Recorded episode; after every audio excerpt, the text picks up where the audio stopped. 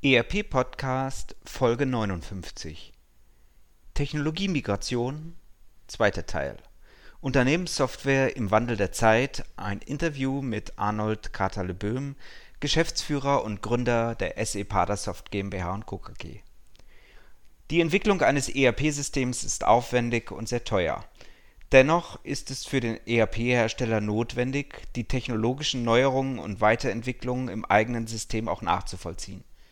Im Interview mit Arnold Katerle-Böhm, Gründer und Geschäftsführer des Softwareherstellers SE Padasoft mit rund 20.000 ERP-Anwendern im Groß und Einzelhandel, spreche ich über die wechselvolle Geschichte der Technologien und den Spagat von Softwareunternehmen zwischen betriebswirtschaftlichen Kundenanforderungen und technologischen Innovationen.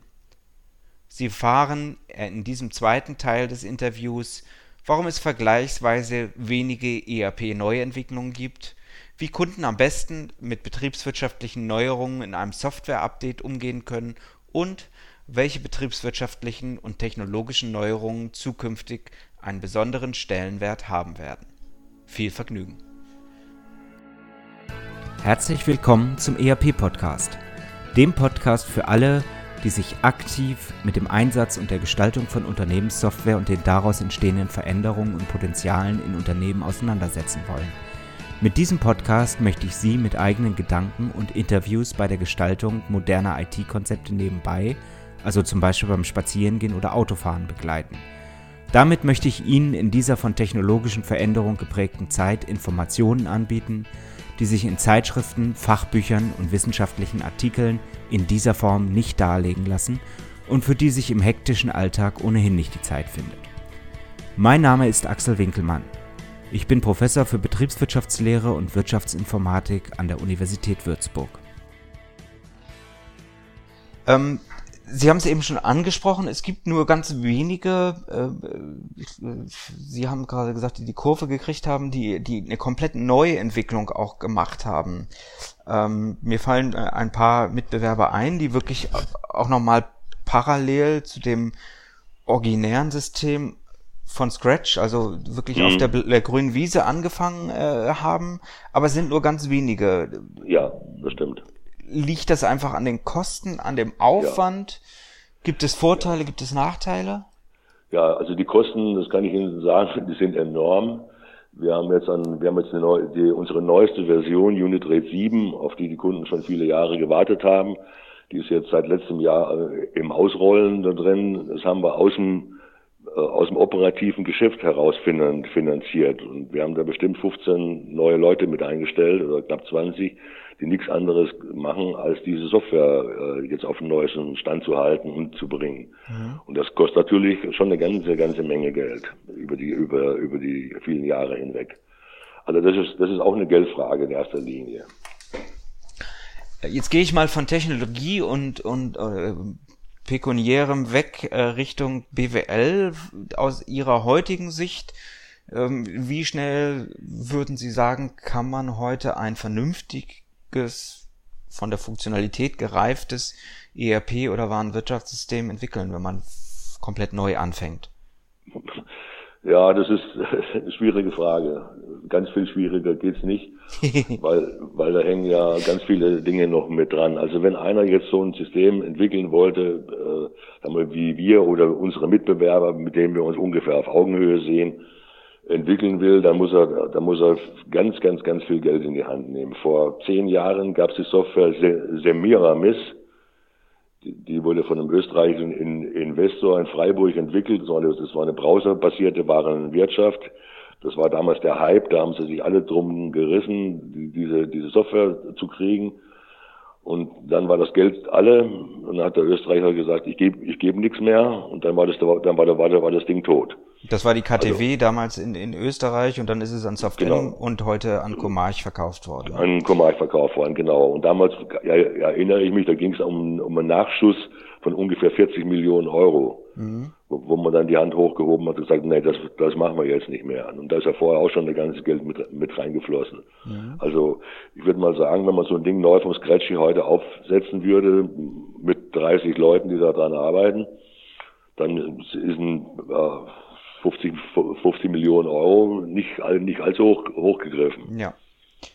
Ja, also mir, mir fallen da auch noch spontan ein paar SAP-Zahlen ein. Mit Herrn Zenke habe ich ja auch im Podcast über das Business by Design, die Neuentwicklung auf, bei, auf SAP-Seite gesprochen. Äh, das kann man auch beliebig mit Nullen skalieren, das ganze ja, Entwicklungsthema. Ja. Beliebig, ähm, beliebig. Ich, ich sehe es ähnlich. Ich sehe vor allen Dingen auch, dass ich ähm, die, die Entwicklung nicht beschleunigen kann. Das heißt, ich genau. kann natürlich beliebig viele Programmierer hinsetzen und losgelöst Masken und Technologie programmieren lassen, aber gerade dieses Zusammenspiel einzelner Funktionalitäten, die eben alle auf der auf dem gleichen Datum, mhm. auf den gleichen Daten arbeiten, Stimmt. das kann ich einfach nur mit einer Kernmannschaft von genau. 10, 20 Entwicklern ja. vielleicht machen. Äh, und, und das behindert mich einfach in der Geschwindigkeit, auch Unternehmenssoftware zu entwickeln, ja. Genau so ist es. Früher gab es ja, gab's ja so einen weißen Spruch, der heißt, was ist ein IBM Mania? 720 Leute ein Vormittag. Ja.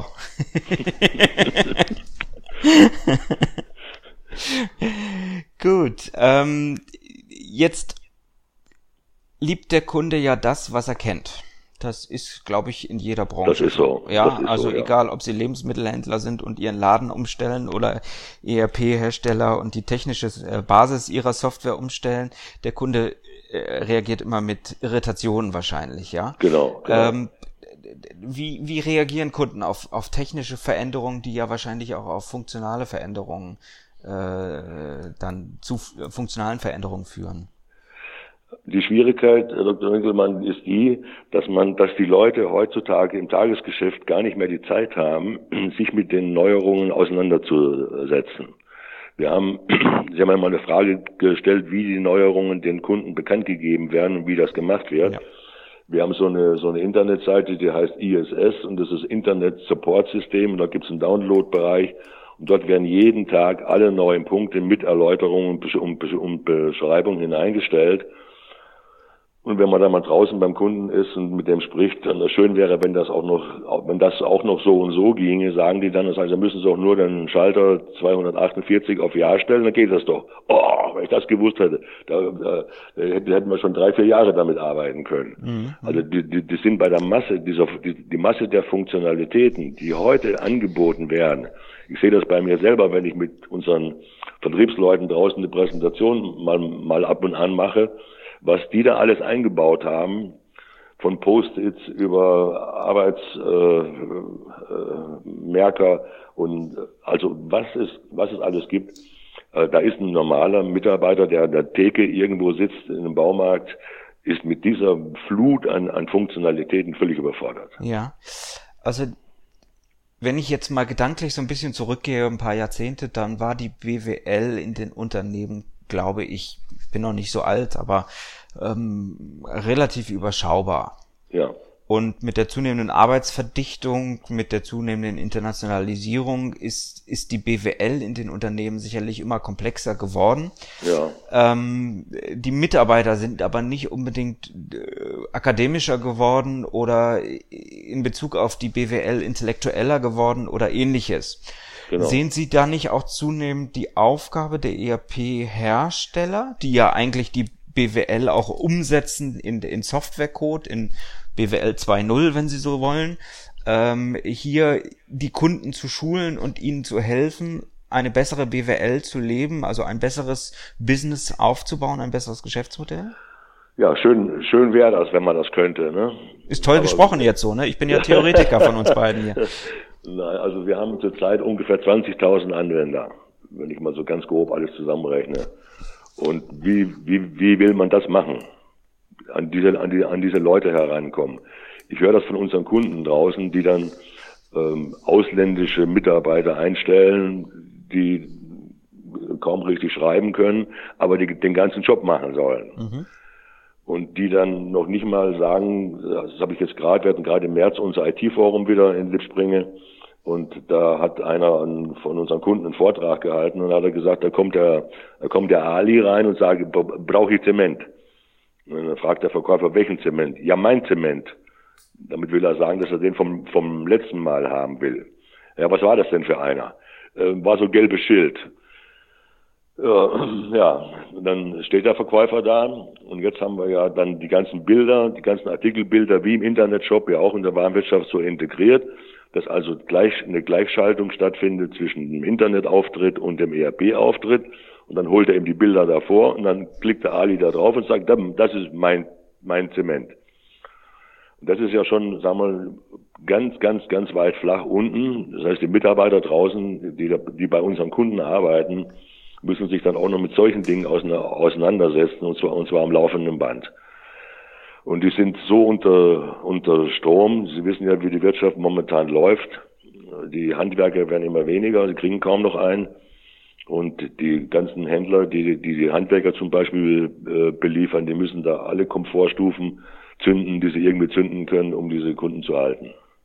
Mhm. Jetzt ähm, überlege ich gerade, wie, wie, wie ist das dann für Ihre Kunden? Reagieren die positiv auf Veränderungen, die Sie letztendlich mit einer neuen Version hervorbringen? Sie haben gerade gesagt, die, die neue Version 7 von Unitrade ist äh, seit letztem Jahr im Rollout. Ähm, ist, ist das etwas Positives für die Kunden oder sagen die, lass mich damit in Ruhe, ich, ich gehe lieber zu einem anderen ERP-Hersteller oder so? Nein, das haben, das haben, also, das haben wir nicht. Es gibt natürlich mal in drei, vier Jahren einen, der wechselt, weil er aufgekauft wurde und dann der Aufkäufer gesagt hat, du setzt aber jetzt meine Software ein, das gibt's mal. Aber die Kundentreue, die wir haben, die, äh, wenn ich die Euro-Baustoff-Kunden sehe, da haben wir an die, an die 100, 100 Kunden davon, die sind schon seit 1991 dabei. Und auch jetzt, sagen wir, mit Bauhaus arbeiten wir auch schon seit 1992 zusammen. Und also 20, 25 Jahre, dass die Kunden bei uns sind, das ist überhaupt keine, überhaupt keine Seltenheit. Mhm. Und also wenn die wechseln würden, dann müssten wir irgendwas falsch, was, was falsch gemacht haben. Nicht mehr auf, nicht, nicht mehr auf dem Stand der Zeit, nicht mehr äh, die Funktionalität, die heute an, angefordert wird und so weiter. Mhm. Ganz im Gegenteil, die, die schauen sich das an wir haben jetzt zum Beispiel jetzt im, im, im letzten Jahr schon unsere Virtual Reality-Geschichte äh, gezeigt, ne? wo ein Kunde, der Kunde unseres Kunden dann reinkommt und dann gibt es so einen Raum und dann setzt er sich die Brille auf und hat das so ein virtuelles iPad und dann kann er draufklicken äh, Fliesenbelag oder, oder Teppichboden und dann wird der ganze Raum damit ausge, aus, ausgelegt. Dann macht er die Wandfarbe so und so und dann, wenn er fertig ist, sagt er bestellen und dann wird ein Unit-Rate ein Auftrag ange angelegt, wo der Artikel be bestellt wird. Das finden unsere Kunden total toll. Total klasse. Aber sie machen es nicht. Weil? weil? sie mit ihrer, weil sie mit ihrer jetzigen Software immer noch Menge mal Preis plus Mehrwertsteuer rechnen können, mhm, mhm. weil sie wissen, wie das geht, mhm. weil sie wissen, wie man es bedient und vor zehn Jahren, wenn eine Ausschreibung kam, stand immer drin, kann man die Anwendung auch mit Maus bedienen. Mhm. Heute, wenn, wenn Ausschreibungen reinkommen, steht drin, kann man die Anwendung auch mit Funktionstasten bedienen. Weil man inzwischen gemerkt hat, wenn man mit der Maus quer beim Bildschirm oben mit so ein kleines Kästchen reinfahren muss, dass es viel zu lange dauert im Verhältnis, wenn ich da die Taste F6, äh, F7 drücke oder F6. Ja. Also diese, da haben Sie eine gute Frage gestellt, Herr Dr. Winkelmann. Das ist wirklich so. Die möchten das alle gerne haben die gucken sich das bei jeder Präsentation an, boah, toll, und da, boah, aber sie, sie finden nicht die Kurve, äh, jetzt, jetzt darüber zu wechseln. Von unseren Altkunden haben wir, glaube ich, jetzt fünf, ja, lass es zehn sein, auf die neue Version mit umgestellt. Mhm. Alle anderen sind noch auf der älteren. Mhm. Wir brauchen diese neue Version aber dringend im Vertrieb. Weil wenn wir bei, bei dem Neukunden draußen aufschlagen, dann muss es ein richtiger Abstand zu dem sein, was er, was er heute hat. Ja. Ist das, ist das nicht auch ein Plädoyer, ähm, dass wir oder dass Sie als ERP-Hersteller da auch in gewisser Weise in Verantwortung sind, im Coaching sind von, von Unternehmen, damit sich die Unternehmen auch weiterentwickeln. Also ich spreche ja unglaublich viel über, über Digitalisierung, auch hier gerade in mhm. diesem Podcast mit ganz mhm. unterschiedlichen mhm. Leuten. Äh, wenn Sie mhm. zum Beispiel Folge 50 zur Vollautomatisierung im E-Commerce hören, da ist ein Unternehmen, das macht das ganz anders, ja, mit ganz mhm. wenigen Mitarbeitern. Und dann gibt es Unternehmen, die machen das halt alles manuell und gucken mal das Bildchen an und so weiter. Ähm, ist da nicht auch eine Gefahr, wenn wir das als ERP-Hersteller nicht tun, äh, im, im, in diesem Technologie-Migrationspfad die Kunden nicht mitnehmen, nicht aufklären, nicht sie dazu bringen, neue Dinge auch auszuprobieren, anzuwenden, dass wir irgendwann die Kunden verlieren, weil es sie nicht mehr gibt, diese Geschäftsmodelle, diese Unternehmen? Ja, ich kann vielleicht ein gutes Beispiel dazu sagen. Wir haben seit 25 Jahren vertreten wir die Meinung, ein, ein Unternehmen braucht, braucht nicht die Buchhaltung zum Buchen. Weil der Buchenstoff automatisiert aus dem System erzeugt wird. Jeder Vorgang, der, der buchungsrelevant ist, ist ja, ist ja schon da. Und dann wird er ausgedruckt, wird dann in die Buchhaltung gegeben und die setzen sich dann vom Buchungsbildschirm und tippen soll gegen haben ein und so weiter und so weiter.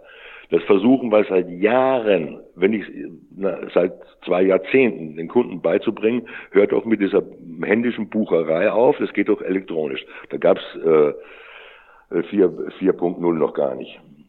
Aber die Schwierigkeit liegt im, liegt im Betrieb. Da gibt's eine Buchhaltungsabteilung, da sitzen, weiß ich nicht, sechs Mädchen zwei Jungs und der, und der Chef und der wehrt sich mit Händen und Füßen dagegen, dieses Verfahren jetzt einzuführen, nämlich, dass die Buchhaltung nur noch ein Auswertungs, eine Auswertungssoftware ist und der Buchenstoff aus dem Tagesgeschäft automatisch da reinfließen muss. Mhm. Da habe ich mich, da habe ich schon meinen Mund fusselig geredet über die ganzen Jahre. Das ist einfach nicht zu, nicht zu machen. Die, die, die Macht der Buchhalter in den, in den Unternehmen ist so stark, dass diese Innovation, was ja wirklich schon damals eine Innovation gewesen wäre, äh, einfach nicht, sich einfach nicht durchsetzen kann. Also ich kann natürlich die Augen schließen. Ähm, also mein schönes Beispiel ist immer der Marktplatz, der vor 100 Jahren genauso aussah wie heute. Mhm. Ja, und damit kann ich eigentlich alles Digitale ignorieren. Und genau. genauso kann ich alle betriebswirtschaftliche Automatisierung, die, die letztendlich mit modernen Warenwirtschafts-, mit modernen ERP-Systemen möglich sind, ignorieren.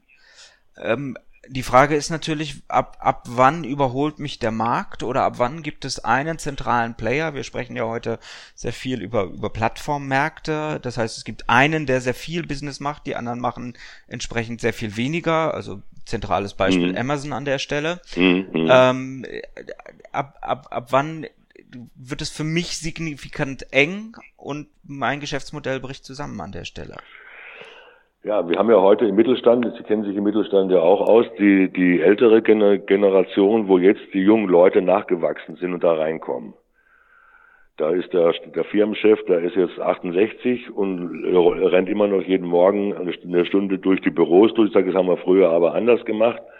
Und der, der sieht die Not gar nicht ich war gerade jetzt vor ein paar Monaten da in, in Mönchengladbach bei einem Kunden, da war der Seniorchef dann auch da, sieht, dass da jetzt acht Leute um den Tisch rumsitzen und ein Problem besprechen.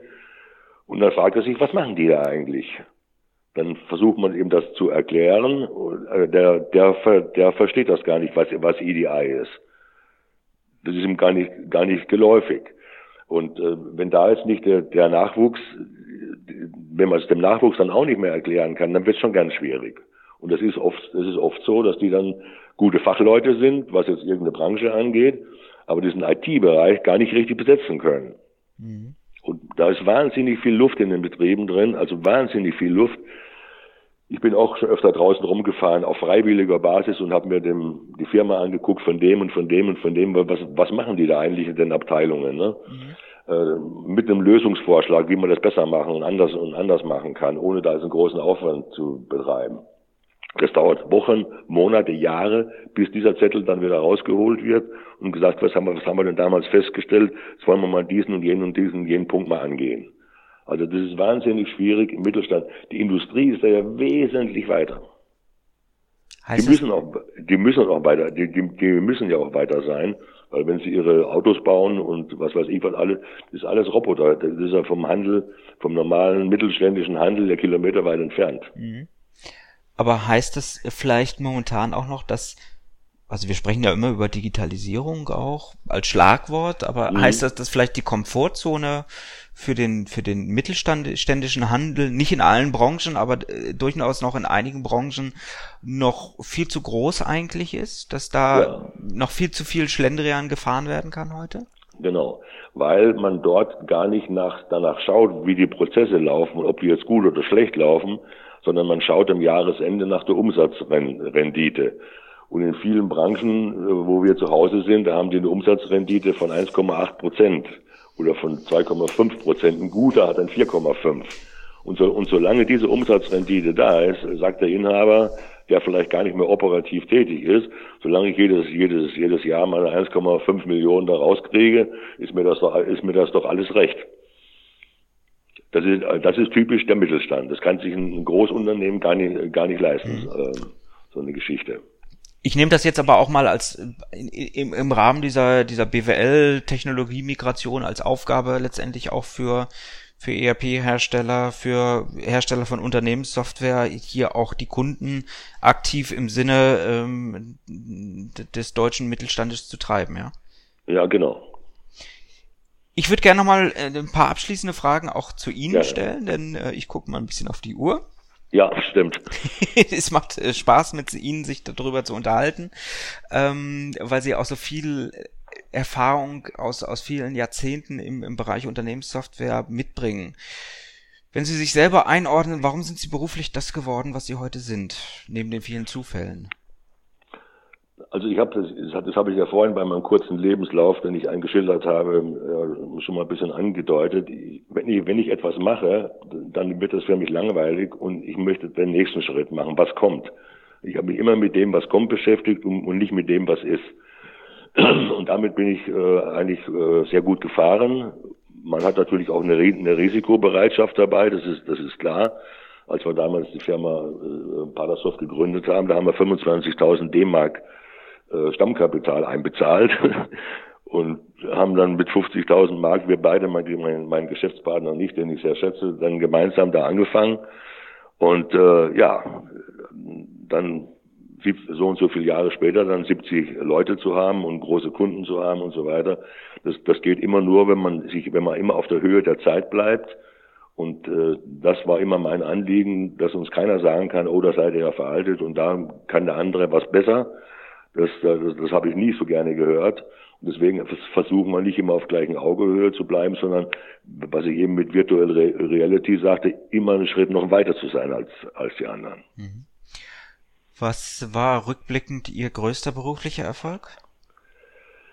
Ja, ja, der größte berufliche Erfolg war, dass wir 1995, 96 äh, die, die Gelder, die wir von den Banken hatten, zu, zurückbezahlen konnten und seitdem keine Banken in dem Sinne mehr brauchen. Ja, es ist ja vielleicht auch ein interessanter Indikator. Also wenn man auf äh, äh, an die Auswahl eines ERP, eines Warenwirtschaftssystems geht, ist sicherlich die Finanzierung ähm, auch ein großes Fragezeichen, wo, wo natürlich die Kunden auch sehr, sehr stark drauf schauen, mhm. ja. Genau. Gibt es besondere Eigenschaften, die Sie haben und die man in Ihrem Beruf besonders braucht? Ja, also man muss natürlich in dem Beruf eine Überzeugungskraft haben, wenn Sie in so eine Präsentation reingehen, bei, gerade bei so einem größeren Unternehmen, da sitzen da 10, 15 Leute und das ist wie im, wie im Löwenkäfig. Wenn, die, wenn den Löwen nicht klar ist, wer der, wer der Dompteur ist und wer der Löwe ist, dann kann es ganz, ganz schwierig werden.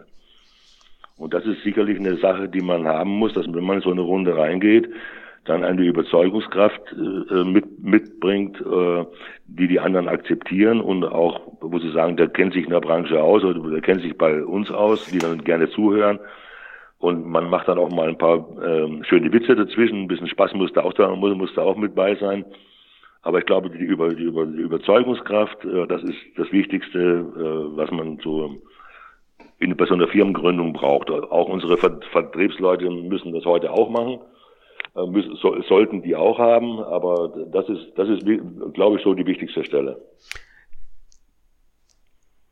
Gibt es da ja bestimmte Dinge, wo Sie sagen, wow, das hast du gut hingekriegt, das äh, jetzt jetzt kam viel Wind und und ich war in der Lage, ähm, die Leute den Leuten auch zu helfen, das Problem zu lösen oder ähm, das Problem auch so zu kanalisieren, dass Sie das als ERP-Hersteller auch entsprechend umsetzen können? Ja, also ich kann mich an viele Situationen erinnern, wo irgendwelche Dinge auch mal nicht so gut gelaufen sind. Ne? Das ist auch klar. Das ist ja nicht alles immer eitelfreuer Sonnenschein gewesen.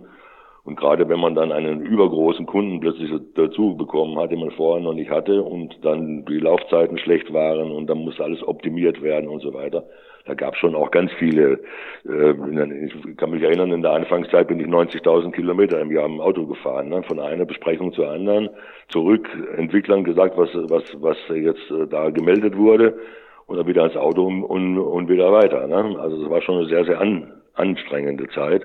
Aber wir haben es dann immer, letztendlich immer doch am Ende hinge hingekriegt, dass der Kunde nicht abgesprungen ist und dass das Projekt ans Laufen kam. Mhm. Äh, das sind viele Kilometer im Jahr.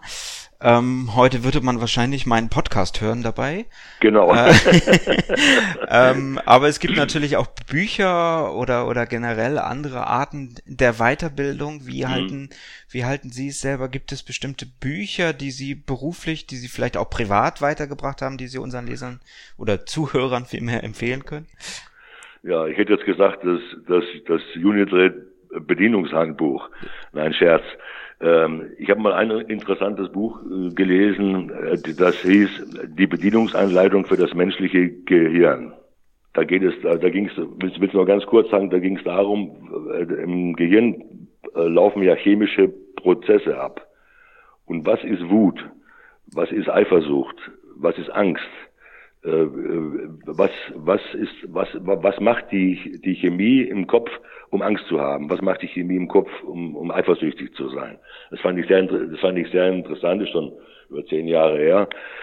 Hab's in der Zwischenzeit auch nicht nochmal gelesen, aber das fand ich vom Ansatz her mal, mal, mal was ganz anderes. Wir werden ja, also ich frage genau aus dem Grund ja auch jeden nach irgendwelchen äh, Büchern, weil jeder irgendwo andere Schätze äh, hat, mhm. aus denen er sich bedient. Herzlichen Dank für den Hinweis, den werden wir natürlich in den Show Notes äh, zu dieser Folge und auf der Webseite entsprechend verlinken. Ähm, äh, jetzt sind sie wahrscheinlich auch viel im Internet unterwegs, nicht mehr 90.000 Kilometer auf der Autobahn, sondern genau. im Internet. Gibt es äh, da auch bestimmte Dienste oder Webseiten, die Ihnen tagtäglich weiterhelfen? Ja, also die, die meistgebrauchte, äh, der meistgebrauchte Dienst ist WhatsApp, sowohl beruflich als auch privat. Ähm, Ans, an, ansonsten, ich meine, ich gucke ich guck im Fernsehen auch keine Spielfilme und nichts. Also das, was da im Hintergrund im Internet abläuft, das interessiert mich eigentlich einmal weniger. Ich bin Nachrichtentyp, ich höre mir die Nachrichten an oder irgendwelche Sach, Sachberichte. Und äh, das Einzige, was mich noch so ein bisschen, was ich regelmäßig mache, ist das Tracking unserer Webseite gucken. Wer ist, wer ist da drauf gewesen? Was hat er sich alles, ange, was hat er sich alles angeguckt? Was kann man da besser, besser machen? Das, das sind so die Hauptdinge, die ich mit dem Internet beziehungsweise mit dem, mit dem Smartphone mache. Mhm.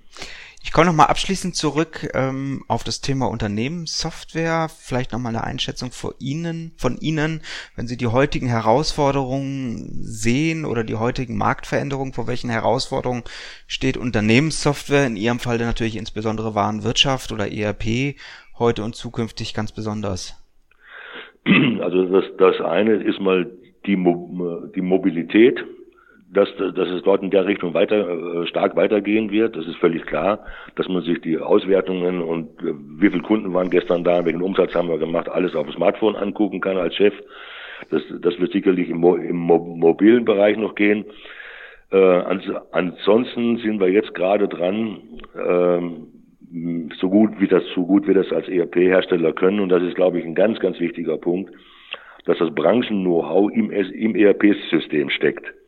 Weil die Mitarbeiter draußen, wenn sie so ein Velux-Fenster konfigurieren sollen mit Rollo und mit allem drum und dran, das erfordert so ein umfangreiches Wissen. Äh, und das wollen wir über bestimmte Dienste direkt in die Branchensoftware reinbringen, dass der Mitarbeiter unseres Kunden geführt wird wenn einen Kunden berät, was er ihn alles fragen soll und was es noch dazu alles geben könnte und so weiter. Das, das glaube ich, ist ein ganz äh, wesentlicher Punkt in mhm. der Zukunft. Sehen Sie das auch als zentrale Herausforderung der Berufswelt? Sag mal, dass die Spezialisierung hier immer weiter zunimmt, man gar nicht so schnell eigentlich auch in der technologischen Ausbildung hinterherkommen kann, um ähm, diese diese Spezialitäten auch, was weiß ich, das das Rollo, von dem Sie eben gesprochen mhm. haben, äh, einbauen zu können und und dass uns hier einfach auch die die Unternehmenssoftware in Zukunft sehr viel geführter äh, weiterhelfen kann? Auf jeden Fall. Also wir haben ja jetzt im, im Internetbereich haben wir ja, wenn Sie auf Amazon oder egal wo Sie hingehen, da gibt es die Kategorien, da gibt es die technischen Daten, wie breit ist das, wie hoch ist das, oder in welcher Breite gibt es das, in welcher Höhe gibt es das und äh, in welchen Farben gibt es das und so weiter und so weiter. Das kann ja ein Mitarbeiter bei, bei 50.000 Artikeln gar nicht alles wissen. Da hat er sich bisher seinen Katalog aufge, aufge, aufgeklappt, der war dann teilweise schon ein bisschen veraltet und hat sich dann mit, mit, einem, mit einem Finger am Arm dann das rausgesucht, was er gerne wissen wollte. Und das müssen wir eben heute direkt auf dem Bildschirm zur Verfügung stellen, dass er sagen kann, brauchen Sie auch noch äh, eine Gummidichtung mit, äh, mit dazu und brauchen Sie vielleicht auch noch das und das und das. Dieses ganze Know-how, das ist Produkt-Know-how, das muss in die, in die ERP-Systeme rein. Mhm. Also es bleibt spannend. Wir werden auch spannend. weiterhin BWL äh, jede Menge in die Systeme bringen müssen. Wir werden die Technologien aktualisieren müssen. Ich glaube auch, dass nicht jeder äh, Weggefährte, den wir heute im ERP-Bereich als Mitbewerber haben, äh, diesen Technologie-Migrationspfad ähm, schaffen wird. Ich wünsche Ihnen dafür alles, alles Gute, Herr Kataleböhm. Ich möchte mich ganz sehr, herzlich bedanken. Die letzten Worte gehören wie immer unserem Gast. Ähm, aus meiner Sicht herzlichen Dank, dass Sie sich die Zeit genommen haben, aber abschließend äh, gebe ich das Wort an Sie. War auch eine sehr schöne Erfahrung, mit Ihnen gesprochen zu haben. Und äh, ich bin ja Borussia Dortmund-Fan, möchte aber mit dem Schalker äh, Gruß dann enden und sagen, Ihnen Glück auf. Das wünsche ich Ihnen auch. Alles Gute. Herzlichen ja, Dank. Alles, Gute, Herr Dr. Winkelmann. Ihnen hat der ERP-Podcast gefallen und Sie konnten wertvolle Erkenntnisse gewinnen? Dann würde ich mich über eine Bewertung auf iTunes freuen, damit auch andere von diesem Podcast erfahren können. Eine Anleitung für die Bewertung finden Sie auf www.erp-podcast.de. Dort finden Sie auch weitere Hinweise, Links und Aktualisierungen zu dieser Folge. Das war der ERP-Podcast für alle, die sich aktiv mit dem Einsatz und der Gestaltung von Unternehmenssoftware und den daraus entstehenden Veränderungen und Potenzialen in Unternehmen, losgelöst von Fachzeitschriften, Büchern und wissenschaftlichen Veröffentlichungen, zum Beispiel beim Spazierengehen oder Autofahren, auseinandersetzen wollen. Mein Name ist Axel Winkelmann. Ich bin Professor für Betriebswirtschaftslehre und Wirtschaftsinformatik an der Universität Würzburg.